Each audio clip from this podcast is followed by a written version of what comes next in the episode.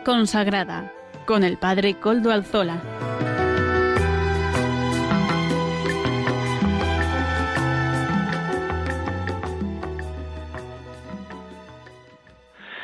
Buenas tardes, hermanos, amigos y oyentes. Hoy es jueves y son las cinco de la tarde, una hora menos en las Islas Canarias.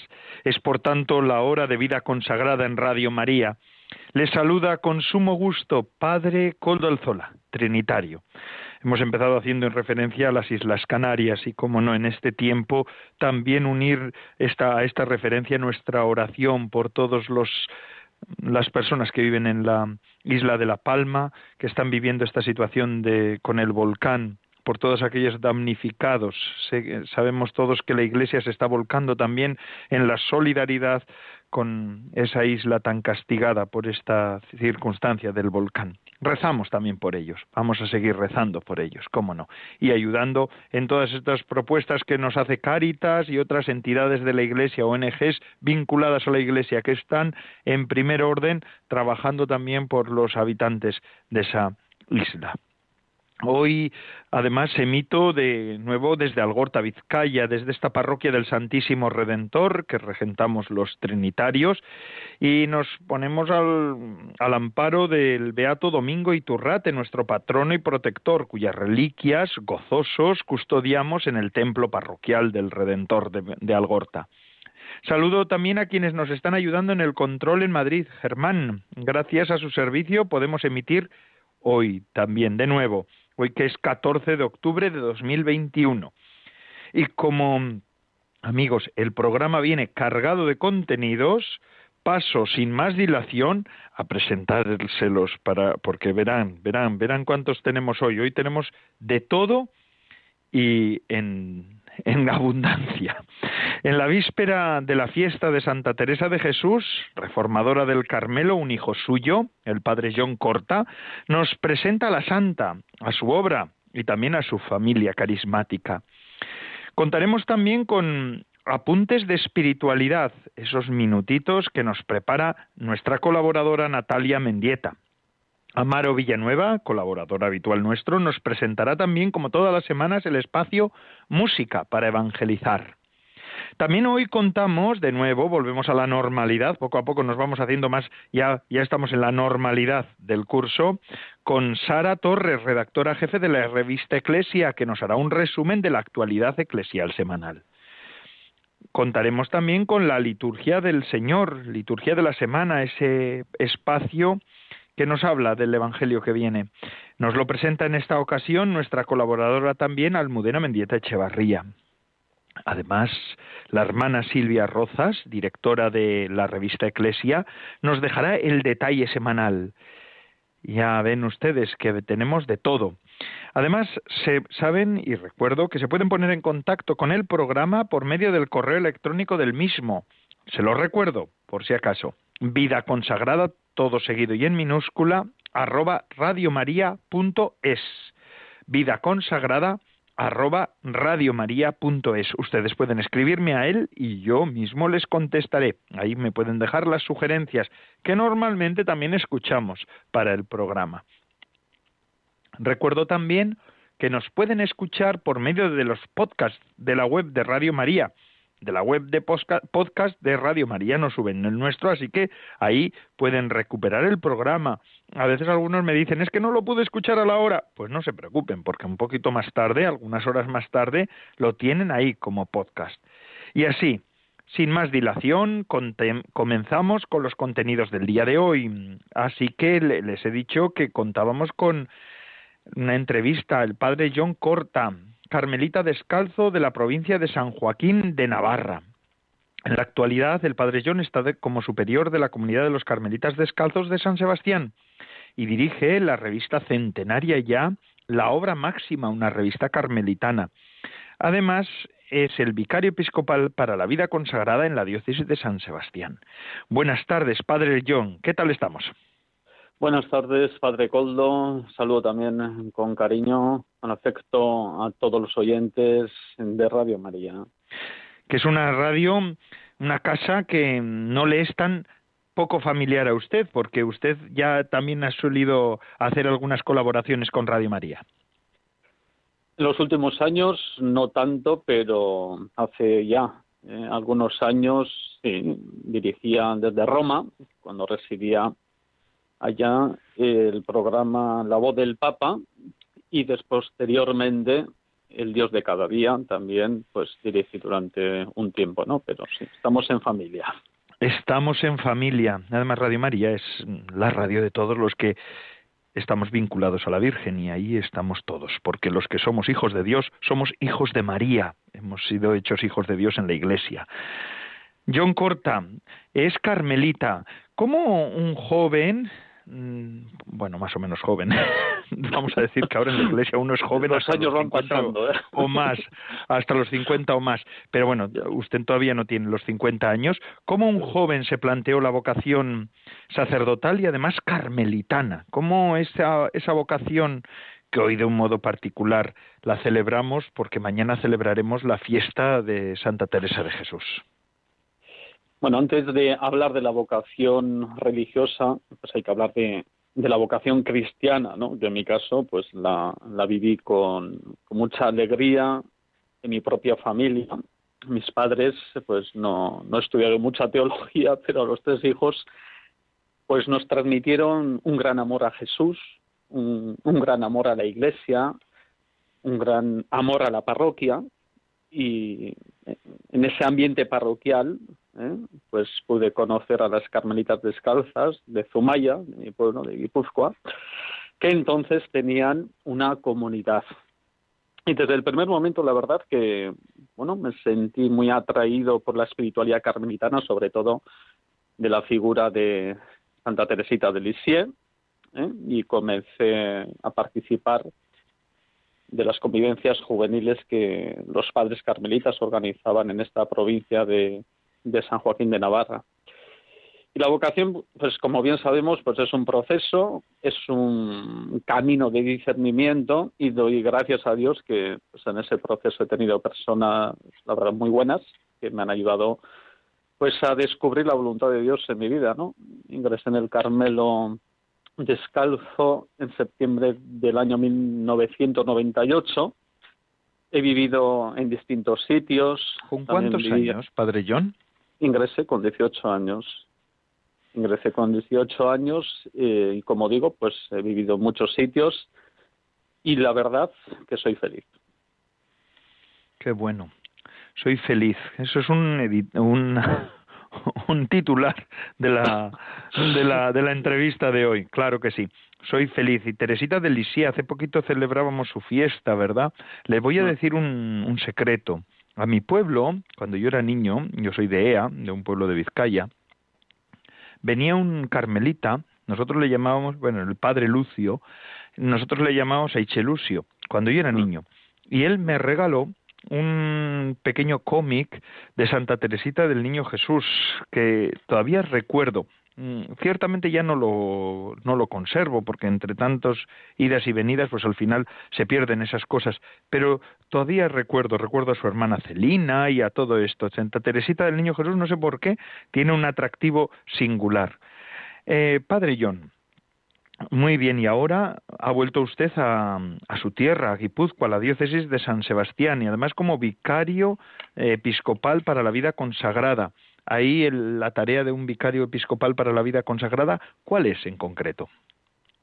Bueno, mi tarea fundamental es acompañar, ¿eh? acompañar a las comunidades. Eh, tenemos, la verdad, pues eh, un gran número de comunidades, tanto de vida activa como de vida contemplativa en nuestra tierra. Como bien sabes, Padre Coldo ha sido muy bendecida ¿no? por vocaciones, por presencias ¿eh? Eh, en todos los carismas prácticamente. Y la función del vicario episcopal es ser vicario en primer lugar del obispo ¿eh? y, y, segundo momento, pues como he dicho antes, acompañar a cada comunidad en su, en su realidad concreta. Estamos viviendo un momento difícil, sabemos, de supresión de muchos monasterios, hay una gran falta de vocaciones, y por eso yo creo que las comunidades, nuestras hermanas y también nuestros hermanos, pues necesitan, ¿no? Necesitan una cercanía, un acompañamiento en estos momentos, como digo, pues un tanto difíciles para la vida consagrada, pero también hay un motivo de, esperanza, ¿no? Y es verdad que estamos viendo, por una parte, que algunas comunidades eh, están, bueno, cerrando sus presencias, pero el Señor nos está bendiciendo también con, otras congregaciones, igual que no están aquí presentes, ¿verdad? Pero bueno, pues están, presentes en otros continentes y, bueno, pues que allí tienen presencias numerosas y aquí pues les ofrecemos, ¿no? En la medida de que las otras comunidades nos van dejando pues eh, los conventos, pues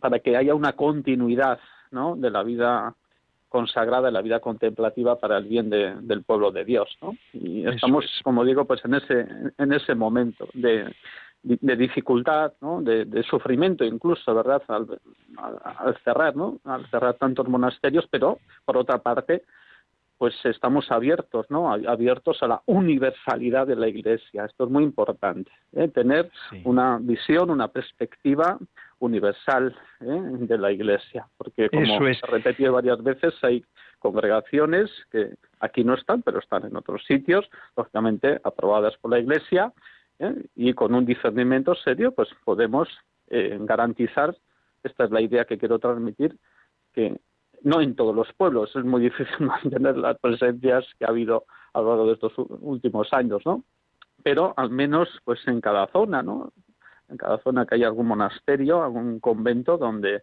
pues tantas personas que se acercan a orar no pues a compartir la vida con, con los religiosos pues que puedan que puedan tener esos espacios. Es nuestra responsabilidad a mi modo de ver pues también de, la diócesis de todo todo el pueblo de Dios toda la Iglesia en general. Toda la Iglesia. Porque al fin y al cabo un monasterio de vida contemplativa y su orden es de vida contemplativa la, de ustedes tanto las carmelitas monjas como también ustedes es una, una presencia de, una, de la vida contemplativa en medio de la Iglesia, es una ventana abierta a la trascendencia, a Dios, a la presencia de Dios. Eso es lo que pretendía también la, la madre de ustedes, su madre, Santa Teresa, ¿verdad? Santa Teresa de Ávila, Santa Teresa de Jesús, cuya fiesta celebraremos mañana. Santa Teresa, ¿qué es lo que pretendió hacer? ¿Por qué, por qué inició toda esa reforma del Carmelo? Sí, como bien dices, mañana celebramos pues la fiesta de nuestra madre fundadora. Yo subrayo la palabra fundadora, Padre Col. Eh, hablaremos en, otro programa si hace falta. ¿eh? Santa Teresa fue fundadora. ¿eh? Podemos hablar pues mucho sobre ella. Como bien sabremos, sus escritos son, la verdad, pues un patrimonio espiritual que, que no ha perdido su belleza, su profundidad, ¿no? Pero destacaría sobre todo pues algunos puntos, ¿no? En primer lugar, la importancia de la interioridad, ¿no? De entrar en un en uno mismo, en ese castillo interior, ¿no? Para gozar de una presencia que nos habita, ¿no? Esa experiencia fuerte de Dios es en clave de amistad con el Señor que nos comparte su vida, ¿no? Y, sobre todo pues nos une ¿eh? a Él. Esta es la clave, ¿no? De la vocación cristiana, la vida espiritual, unirse con el Señor en el amor por medio de, de la oración, ¿no? Y otro punto que destacaría es el amor a la Iglesia. Santa Teresa, nuestra madre, vivió en un contexto eclesial pues muy muy particular, ¿no? También había divisiones en la Iglesia, estas divisiones pues la, la, hacía sufrir, ¿no? Y ofrecía pues su, su vida, sus oraciones por la, por la por la Iglesia, por la comunión interna, ¿no? Y nosotros, al igual que la Santa Madre, pues queremos como carmelitas pues construir comunión en una iglesia pues como sabemos, ¿no? La realidad que a veces pues eh, surgen divisiones, surgen tensiones, críticas internas que, que, bueno, que nos hacen sufrir a todos, ¿no? Y la fidelidad a la Iglesia se concreta en ser semilla de, unidad y de, y de comunión, ¿no?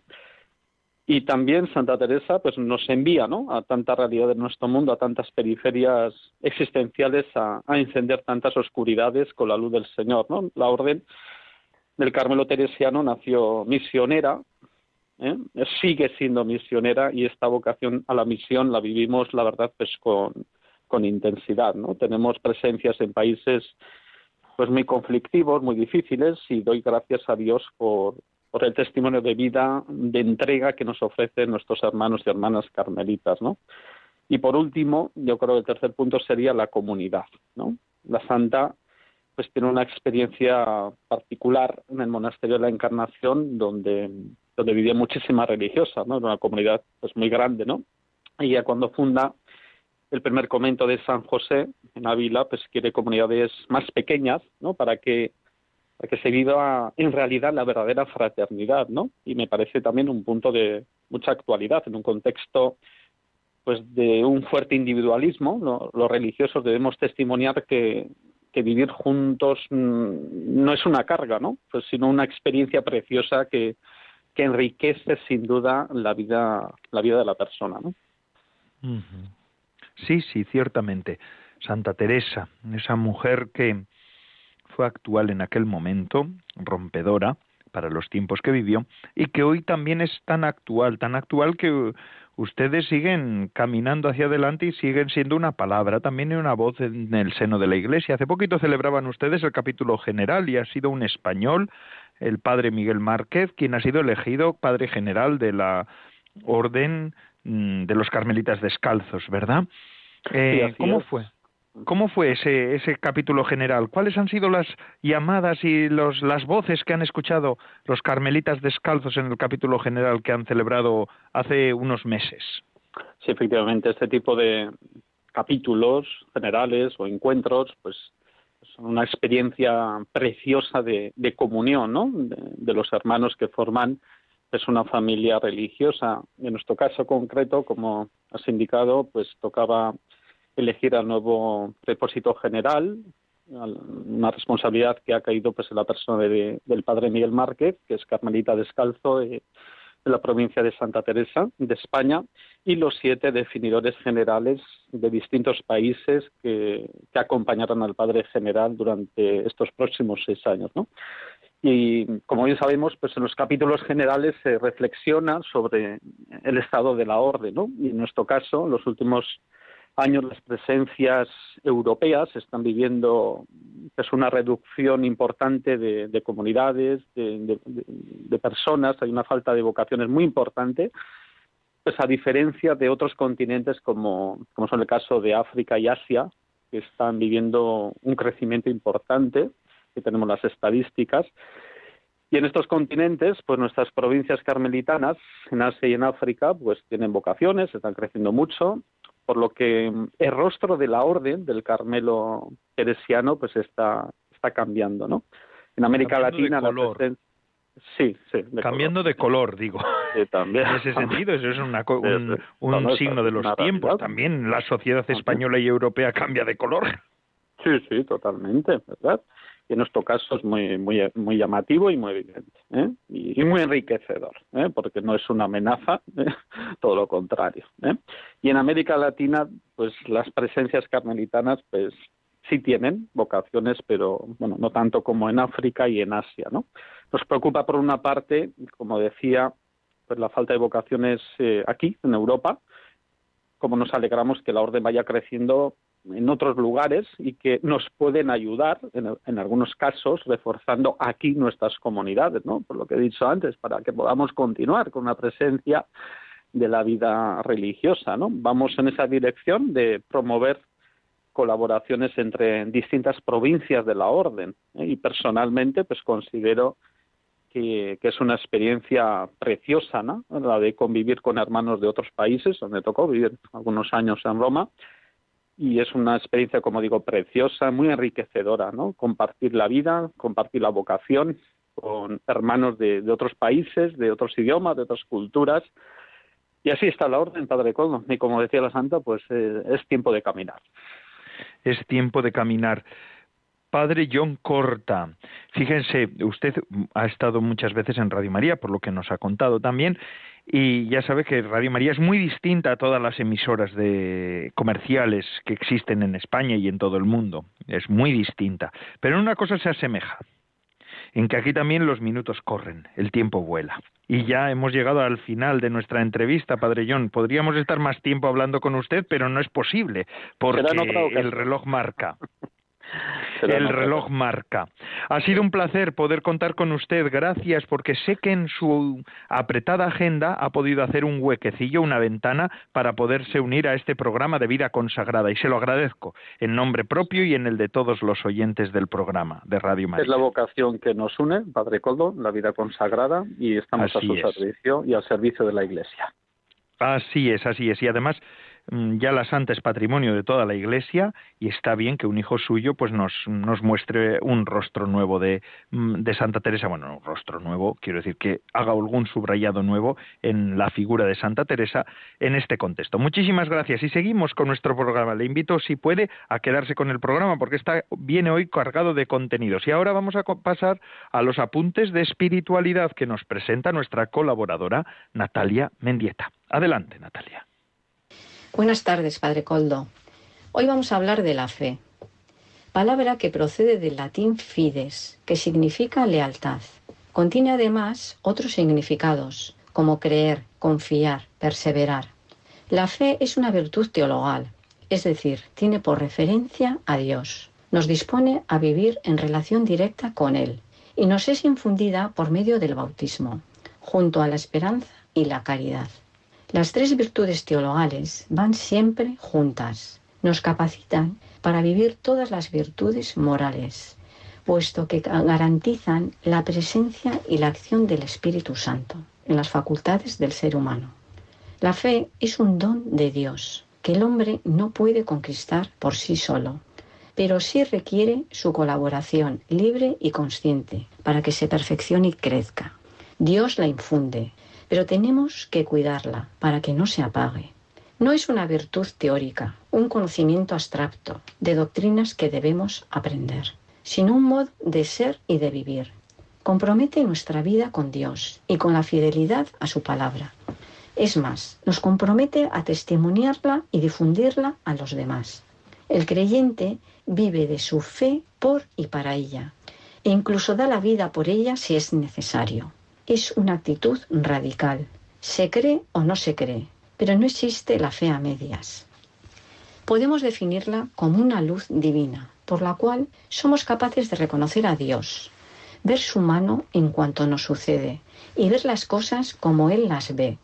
Dios sale a nuestro encuentro, le reconocemos como Creador, como Maestro y Salvador, y respondemos a esta llamada entregándonos libremente a su amor con la inteligencia y la voluntad.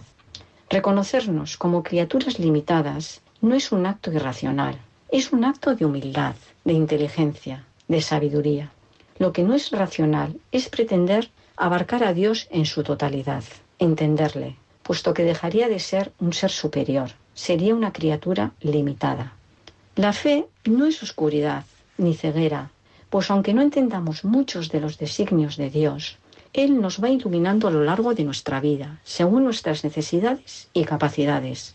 Muchas personas han llegado a entender cosas muy por encima de la inteligencia humana por pura gracia divina. Pero más que buscar luces en nuestra vida, lo que realmente le agrada a Dios es que vivamos una fe sencilla, hecha de actos de adhesión a su voluntad. Quiere que confiemos en su amor, sin entrar en divagaciones o razonamientos inútiles quiere que no le pongamos en cuestión. Es lo que más le ofende, la desconfianza de sus hijos. María es la criatura más amada por Dios, porque es la criatura más humilde y confiada. Su fiat debe ser el fiat de cada uno de nosotros. Y si llegamos a vivir esta fe sencilla, llegaremos a conocer a Dios en la intimidad, a gozar de Él, como María.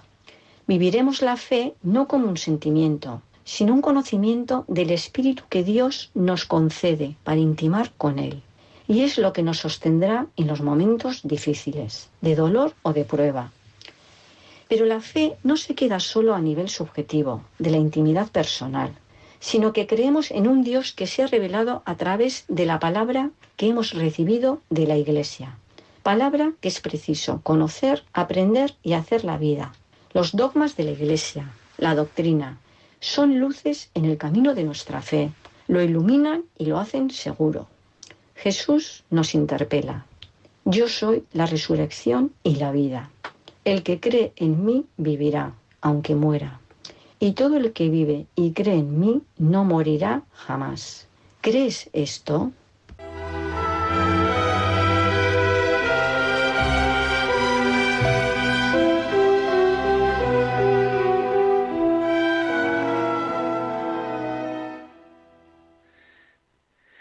La fe que mueve montañas, la fe verdaderamente el valor fundamental, la fe nuestro baluarte. Es lo que nos decía ahora Natalia Mendieta, gracias a esta colaboradora nuestra por ofrecernos estos apuntes de espiritualidad en este tiempo en el que vivimos, que es necesario ahondar en lo espiritual. Y fijaos, hablando de la fe, la fe que mueve montañas, la fe que verdaderamente sostiene a las personas. Una de las pruebas que podemos ver sobre esa fe es, la hemos recibido esta semana, ¿verdad? Bueno, semana, esta semana o la semana pasada, pero bueno, para esta semana también nos sirve. El 9 de octubre, el sábado, este sábado, este sábado, hace poquitos días, 9 de octubre, fue liberada Gloria Cecilia Narváez Argori, una colombiana. ¿Quién era ella? Pues esta fue una religiosa colombiana secuestrada en Mali por terroristas musulmanes en el 2017. Ha estado cuatro años, cuatro años y ocho meses secuestrada. Y fíjense, la presidencia del país, que también hizo un alarde cuando liberó a esta hermana, un alarde de su tarea y del trabajo que hicieron, la inteligencia. Ella también agradeció a, los, la presidencia del país de Mali pues su trabajo, ¿verdad? Destacó la, el coraje y la bravura. Y dice que era su, la liberación fue posible, decía la presidencia del país en Mali, que es un país que está presidido por un militar, como coronación de cuatro años y ocho meses de esfuerzos conjuntos de varios servicios de inteligencia. Agradecemos a todos ellos esa tarea que han hecho conjunta para que pudiera llegar a la, liberación de esta hermana nuestra, de esta hermana Sor Gloria Cecilia Narváez Argori, una religiosa de 58 años de las hermanas franciscanas de María Inmaculada. En este programa, en más de una ocasión hemos recordado la figura de eh, Sor Gloria Cecilia Narváez Argori. Permítanme, permítanme que utilice el nombre solamente Sor Gloria Narváez y así vamos más rápido. Se ha presentado ya liberada junto con el cardenal Jan Cervo, arzobispo de la capital Bamako de Mali, y el general Fernando Murillo, al cargo de la investigación, declaró que sufre problemas de salud en una pierna y en el riñón. También ha estado ya en Roma, se vio el domingo con el Santo Padre, el Papa Francisco, en la misa de apertura del, del proceso sinodal. Allí pudo estar y el Papa la saludó, la bendijo, estuvo hablando con ella, pudo hablar un momento con ella. ¿Y cuándo fue apresada? Pues esta mujer fue apresada el 7 de febrero de 2017, hace cuatro años, en Caragansó, cerca de la frontera entre Mali y Burkina Faso, por terroristas del Frente de Apoyo para el Islam y los Musulmanes, que es una rama de Al Qaeda quienes robaron una ambulancia de la parroquia para llevársela. Pero llama la atención cómo fue el apresamiento de esta mujer. Estas eran varias hermanas, estaban varias viviendo juntas y los, mm, terroristas vinieron a por ellas y quisieron llevarse a las más jóvenes. Y ella dijo, no, llévenme a mí, llévenme a mí, porque soy la superiora. ¿Mm? Esta mujer que llevaba como misionera en África 12 años, seis en Benín y seis en Mali, y llevaban y trabajaban las franciscanas, trabajaban en un hogar de niños huérfanos y que llevan a cabo pues procesos de alfabetización y regentan un centro de salud. Bueno, pues mm, la cosa es, la cosa es que en realidad los terroristas a esta mujer le permitieron al final que fuera ella la apresada y no las más jóvenes, pero sus los mm, en un vídeo los terroristas decían en estos cuatro años uno de los criminales la acusaba de haber sido enviada por la congregación de ella para respaldar y ayudar a los cruzados predicando el cristianismo y convertir a musulmanes a su religión. Entonces esto demuestra que en realidad la voluntad de estos era poderla eh, era una voluntad de persecución de la fe y, persecución de estas hermanas y de toda la Iglesia católica, porque lo que pretende Al Qaeda es acabar con el cristianismo y con los cristianos. De hecho, eh, las noticias que hemos tenido en estos cuatro años y ocho meses, casi cinco años de cautiverio que ha pasado la hermana Gloria Narváez, Sor Gloria Narváez, han sido de que ha tenido gran presión psicológica que ella ha podido aguantar. Por eso ella quería ser y no a las más jóvenes, las que iban a ir apresadas, ¿verdad? Ha sufrido mucho, dicen, y lo que pretendían los musulmanes era que adjurara, que apostatara de la fe, ¿verdad? Así que mm, ella, en mayo de este año, escribió una carta de, a mano pidiendo estas cosas. Les mando a todos mis más cordiales saludos, que el buen Dios les bendiga, les conceda salud. He estado prisionera durante cuatro años y ahora estoy con un grupo nuevo. Que todos recen mucho por mí. Decía, recen mucho por mí. Que Dios les bendiga a todos. Bueno, pues mm, damos gracias a Dios por el testimonio de esta mujer, Sor Gloria Narváez, esta misionera, eh, una confesora de la fe. Que Dios también dé muchas, mucha fuerza a todas las personas que están viviendo su fe bajo pruebas, en medio de las pruebas. Es un motivo de esperanza y de orgullo para todos nosotros. Orgullo no es la palabra que yo usaría, ¿verdad? Pero sí que es un motivo de gozo, de gozo, más que de orgullo, de gozo, tener una hermana así. Gloria, estamos con usted. Sor Gloria, estamos con usted. Además es religiosa, consagrada. Estamos en el programa de vida consagrada de Radio María y yo como trinitario, fundado para rescatar a cautivos en el norte de África que estaban prisioneros a causa de su fe, pues me uno de un modo particular a esta hermana y doy gracias por su testimonio. Rezaremos, seguiremos rezando por ella. Y ahora seguimos con nuestro programa, dando gracias a Dios, y les dejo ahora con Amaro Villanueva y su música para evangelizar. Adelante, Amaro.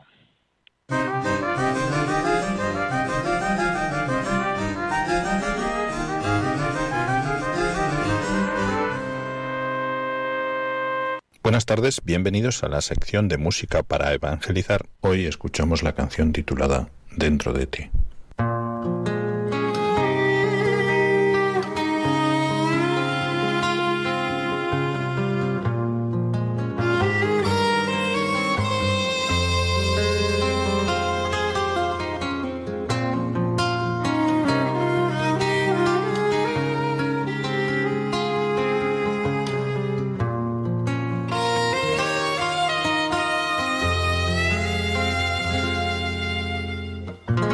Llévame a la orilla de tus sueños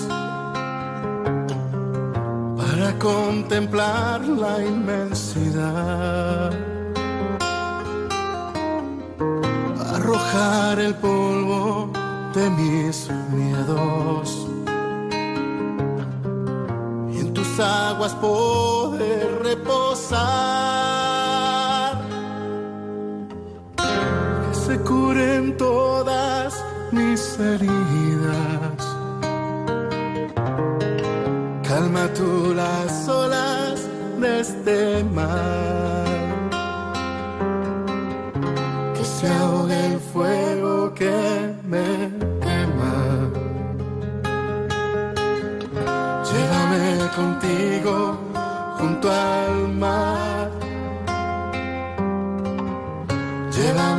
contigo junto al mar.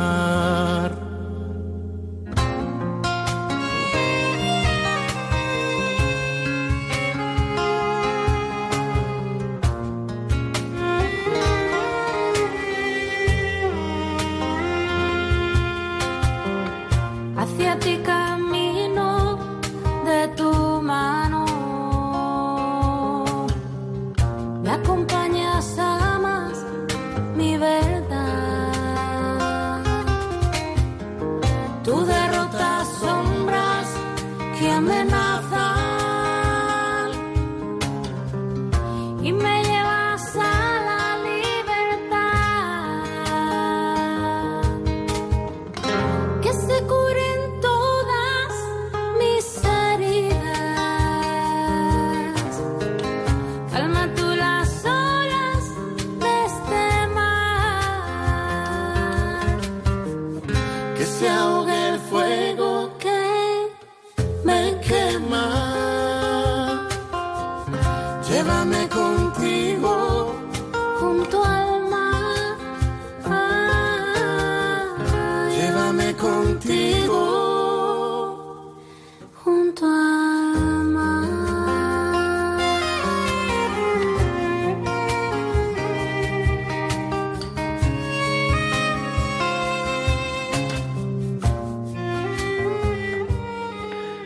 Bonitos acordes con los que una vez más Amaro Villanueva en Música para Evangelizar nos sugiere mucho, ¿verdad? Nos sugiere tanto. Y ahora vamos a seguir con nuestro programa, con los contenidos que ya les había anunciado al comienzo del mismo. Sara Torre, redactora jefe de la revista Eclesia, nos ofrece las noticias de la semana. Vamos a escuchar lo que nos dice. Muy buenas tardes, Padre Coldo, y buenas tardes en este inicio de curso a todos los oyentes de su programa en Radio María. Desde la redacción de la revista Eclesia nos unimos una temporada más a este programa, a este espacio para construir juntos Iglesia. Y desde estos minutos aprovecharemos para ofrecerles a todos ustedes las noticias y los temas más importantes de cada semana de la revista Eclesia. En este número les ofrecemos su sitio porque cada uno tenemos el nuestro, lo tenemos que acoger y sentarnos a dialogar. No se trata de tener las mismas ideas, se trata de hacer un camino juntos, de escucharnos y ayudarnos a ser una iglesia hogar, la iglesia de Jesucristo. Lo importante no es la meta, no, lo importante es que estemos tú y yo que usted y yo pasemos un nosotros necesario para evangelizar. En este peregrinaje que no tiene fin encontraremos dificultades y conflictos, pero ni nos podemos escandalizar ni mucho menos paralizarnos. Dios nos atraviesa a cada uno con su misericordia su compasión y ternura, dándonos su gracia para sostenernos los unos a los otros. Estamos ante una gran oportunidad, ante un camino sinodal a la que estamos llamados todo el pueblo de Dios y por eso nuestra portada de les ofrece a ustedes una silla. Sentémonos porque queremos escucharnos para crear lo que hemos dicho, una iglesia más sinodal. Como ven, el sínodo ocupa un lugar importante en nuestra revista, lo es en nuestra portada y también en nuestra entrevista, porque la teóloga Cristina Hinojés, miembro de la Comisión Metodológica para el Sínodo, nos deja un titular, tiene que ser una iglesia tan inclusiva que cuando uno entre dentro pueda respirar hondo. Les animamos a leer esta entrevista, así como todos los temas de actualidad de la Iglesia española. Tenemos un nombramiento, el obispo de Ibiza, don Vicente Rivas Prats, tomará posesión próximamente de la diócesis y entrevistamos también a don Alfonso Carrasco Rouco, obispo de Lugo y presidente de la Comisión Episcopal para la Educación y la Cultura. Con él hemos hablado de la asignatura de religión y cómo ésta pone al alumno en el centro. Como siempre, toda la información internacional, la documentación del Papa Francisco, las claves de la crónica vaticana con nuestra corresponsal Ángeles Conde y mucho más que les espera esta semana y como cada semana en la revista Eclesia. Aquí estamos con los brazos abiertos. Un fuerte abrazo y hasta la semana que viene, si Dios quiere. Que así sea, que la semana que viene vengan ustedes con más noticias. Sara de la Torre, redactora jefe de la revista Eclesia, y no salimos de la revista porque ahora no tenemos a la redactora jefe, sino a su directora, que se llama Silvia Rozas, la hermana Silvia Rozas de las Hijas de Jesús. Nos ofrece este detalle que semanalmente tenemos, es unos segundos, pero que nos cargan de sabor profundo. Toda naturaleza es un anhelo de servicio Sirve la nube, sirve el viento, sirve el surco. Donde haya un árbol que plantar, plántalo tú. Donde haya un error que enmendar, enmiéndalo tú. Donde haya un esfuerzo que todos esquivan, acéptalo tú. Sé el que aparta la piedra del camino, el odio entre los corazones y las dificultades del problema. Hay una alegría del ser sano y la del ser justo, pero hay sobre todo la hermosa y la inmensa alegría de vivir. Qué triste sería el mundo si todo estuviera hecho, si no hubiera un rosal que plantar o una empresa que emprender. Que no te llamen solamente los trabajos fáciles, es tan bello hacer lo que otros esquivan. Qué bonito. Aquí la hermana Silvia Rozas, directora de Iglesia. Qué, qué bonito es hacer lo que los trabajos que están llamados a hacer, que estamos llamados a hacer, ¿verdad? Así, así, así vivió su elección como sumo pontífice en, en el 78, el que fue papa Juan Pablo I. Fue papa durante 33 días, casi fue imperceptible, ¿verdad? Fallecía a los 33 días de después de haber sido elegido papa. Y fíjense, cuando salió a la logia eh, a la que salen los papas para después de ser elegidos papas para saludar al pueblo de que los aclama, el Papa Juan Pablo I decía, ayer por la mañana fui a la capilla Sistina a votar tranquilamente. Nunca habría imaginado lo que estaba a punto de suceder. Fue un cónclave de, de un día, fue un cónclave cortito para un pontificado cortísimo, de 33 días. Eh, fue elegido cuando tenía 65 años y el Papa pues anunció a todo el mundo pues una forma nueva de ser Papa, ¿verdad? Porque lo recordamos todos como el Papa de la sonrisa, Juan Pablo I. Yo le tengo un cariño especial a este hombre, Albino Luciani, porque ahí al año, ¿verdad? Porque en el año 78 se comenzaba con el Papa Pablo VI, que moría el 6 de el 6 el 6 de el 6 de agosto, el día de la transfiguración del Señor. Y después fue elegido el Papa Juan Pablo I, ¿eh? a los 33 días moría y fue finalmente en octubre fue elegido San Juan Pablo II. Pues Pablo VI y San Juan Pablo II, los dos, San Pablo VI y San Juan Pablo II, los dos han sido santos, declarados santos por la Iglesia. Pues fíjense ustedes, ahora, en el 2022, Juan Pablo I será declarado beato, porque ya el Papa ha aprobado un milagro que se atribuye a su intercesión. Así que esto es una, una alegría para todos, una curación de una niña argentina que padecía una, una enfermedad cerebral. Son noticias que verdaderamente a mí me, me, me, ensanchó el alma cuando escuché esto, ¿verdad? Porque le tenía yo un cariño especial a este Juan Pablo I, que pronto será Beato Juan Pablo Primero, un hombre humilde, se le veía en todas sus intervenciones, un hombre sonriente, un hombre que también en esos 33 días cambió de alguna manera el, el ser papa, ¿verdad? Porque el Papa Pablo VI vivió todo ese posconcilio, el, final del concilio, el posconcilio en momentos pues que en la iglesia hubo ciertas tensiones y, y este hombre pues simplificó muchas cosas Juan Pablo I, que después pues Juan Pablo II quiso seguir en su estela, ¿no? Juan Pablo II quiso coger ese nombre también como no en aquel momento de la Iglesia y bueno, San Juan Pablo II ha sido uno de los grandes papas que ha habido en la historia de la Iglesia y, y, bueno, pues ha sido un papa que cambió mucho, no solamente de la historia de la Iglesia, sino de la historia del mundo. Pero Juan Pablo I, ahí ese papa, pues que casi no lo llegamos a conocer, pero que está también en los corazones de todos. Una de sus audiencias me comentaba un hermano mío, yo no pude ir porque yo nací ese año, así que no pude ir a las audiencias de los papas, pero que habló de Pinocho del, del cuento de Pinocho, del personaje de Pinocho y de Gepeto. Así que un papa bonito, un papa también entrañable, Juan Pablo I. Pues ahora ya va a subir a los altares. Me alegra muchísimo poder dar esta noticia también. Y ahora vamos a seguir con nuestro programa. Ya nos queda la última sección de este programa de este día, 14 de octubre de 2021 en Vida Consagrada. Y en este caso una colaboradora nuestra, Almudena Mendieta Echevarría, nos ofrecerá este comentario de sabor litúrgico con el que concluiremos ya nuestro programa. Adelante, Almudena Mendieta Echevarría. Buenas tardes, Padre Coldo. Comentamos el Evangelio de este domingo.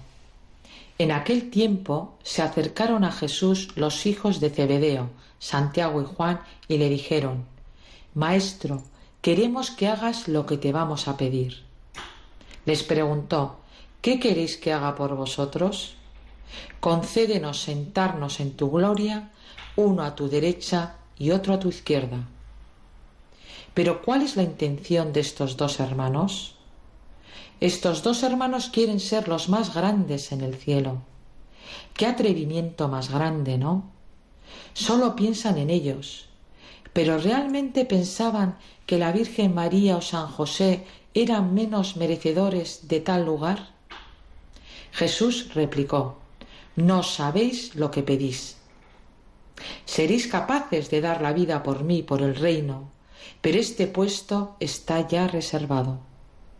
Jesús en este Evangelio nos describe los puestos en el cielo y a quién tenemos que imitar para entrar en él. Nos dice, grande será el que sirve a los demás, primero será el esclavo de todos, porque el Hijo del Hombre no ha venido para que le sirvan, sino para servir y dar su vida en rescate por todos. Esta palabra esclavo es la palabra que define a una persona que quiere alcanzar un primer lugar en el reino de Dios. ¿Y quién es la esclava? La Virgen María es la esclava del Señor. Ella se conoce a sí misma, sabe quién es ella y quién es Dios. Ella sabe que todo se le ha dado y que todo lo quiere devolver al Señor. Yo que soy nada, tengo la posibilidad de entregar todo lo que se me ha dado a Dios para la salvación de las almas. María no tiene pecado y ve todo con nitidez. ¿Hay alguien más libre que la persona que vive totalmente en Dios? ¿Que vive en la divina voluntad? Yo me pregunto en qué voluntad vivo cada día, en la mía o en la de Dios. El esclavo no deja ningún resquicio para sí, todo es entregado y devuelto al Creador. Ya no soy yo, es Cristo que vive en mí. Ese es el verdadero cielo que habla Jesús en el Evangelio, el cielo de los esclavos, el cielo que va creciendo en nuestra alma siempre que realizamos todo en la presencia de Dios día a día. Jesús nos dice, el primero será el esclavo de todos. Él es el primero y el esclavo de todos. Se hizo esclavo de todos para la salvación de todos. Siendo todo suyo, no acumuló nada, ni dinero, ni poder, ni prestigio. Todo lo daba en servicio a los demás. No se quedó nada para sí. Todo lo ofreció al Padre estaba siempre en las cosas de su Padre. Porque el Hijo del Hombre no ha venido para que le sirvan, sino para servir y dar su vida en rescate por todos. Él es el camino, la verdad y la vida. Tendremos pruebas y persecuciones en nuestra vida, pero el que persevere hasta el final tendrá la vida eterna. Perseverancia en el camino, y perseverancia en la verdad, que es Cristo. Muchas veces intentamos irnos por otros caminos que son más llanos, más fáciles y bellos aparentemente, pero no son verdaderos. Queremos ganarnos el cielo sin servir, sin dar la vida por los demás. Constantemente nos enredamos en querer hacer nuestra voluntad, sin preguntar al Señor ¿qué quieres de nosotros? Parece que el Señor tiene que servirnos y concedernos lo que le pedimos. Pero yo cuando me levanto por la mañana, ¿dónde está mi pensamiento? ¿Dónde mi corazón? Pienso en mis caprichos, en mis cosas, o pienso en las almas, en las personas que me rodean. ¿Estoy atento al Espíritu Santo para que guíe mis pasos? ¿O voy continuamente con mis tapones en los oídos y no oigo nada? Escudriña tus pensamientos, tus intenciones, tus palabras y tus obras. No vaya a ser que estés construyendo sobre arena. La oración y el ayuno nos traen el silencio de la escucha, el silencio de la paz el silencio de no ofender a los demás, el silencio de los hijos de Dios.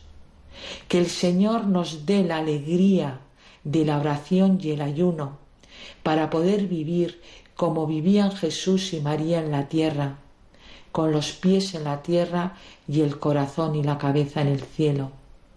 Agranda, Señor, nuestro corazón para servir a todos, para amar a todos.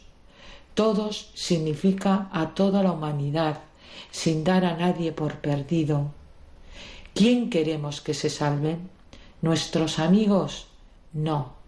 Queremos que se salven todos. Queremos servir a todos como Jesucristo. El que pide por pocos no sabe a quién está pidiendo. El poder de la oración y del ayuno es grande ante Dios. Feliz tarde a todos.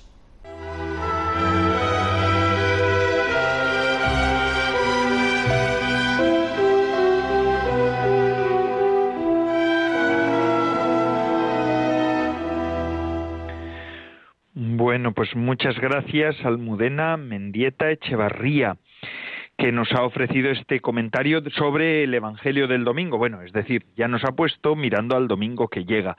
Y con esto ya concluimos nuestro programa de hoy. Pero quisiera, quisiera recordar también que el sábado 16 de octubre, es decir, este sábado, a las 11 horas, hora peninsular, tendrá lugar en la Santa Iglesia Catedral de Córdoba la beatificación de Juan Elías Medina y 126 compañeros mártires asesinados por odio a la fe en Córdoba durante la persecución religiosa en España entre 1936 y 39.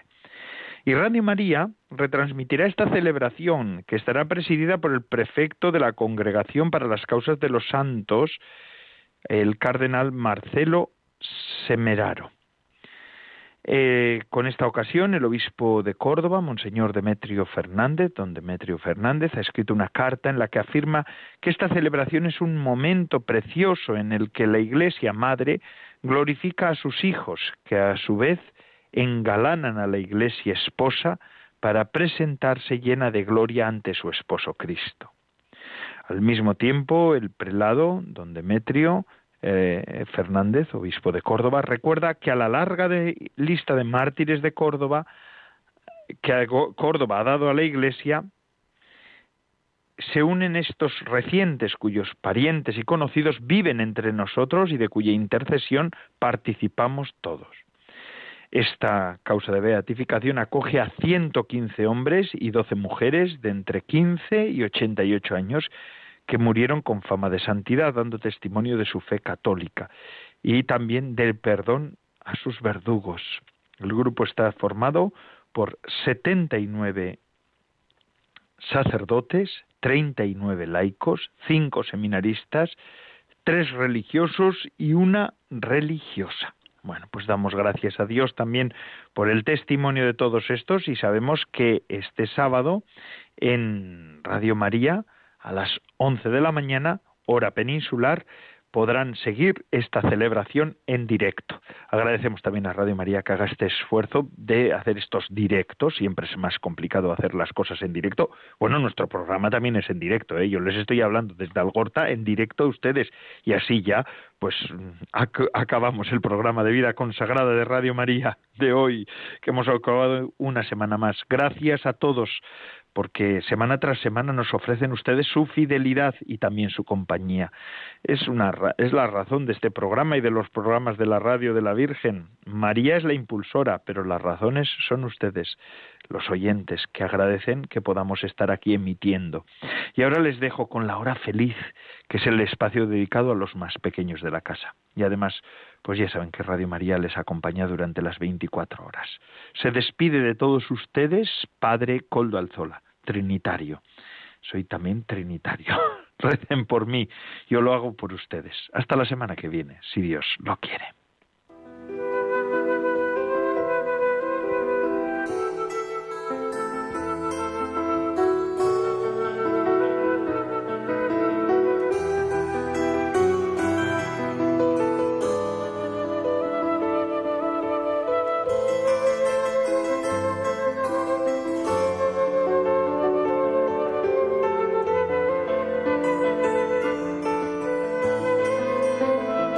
Consagrada con el Padre Coldo Alzola.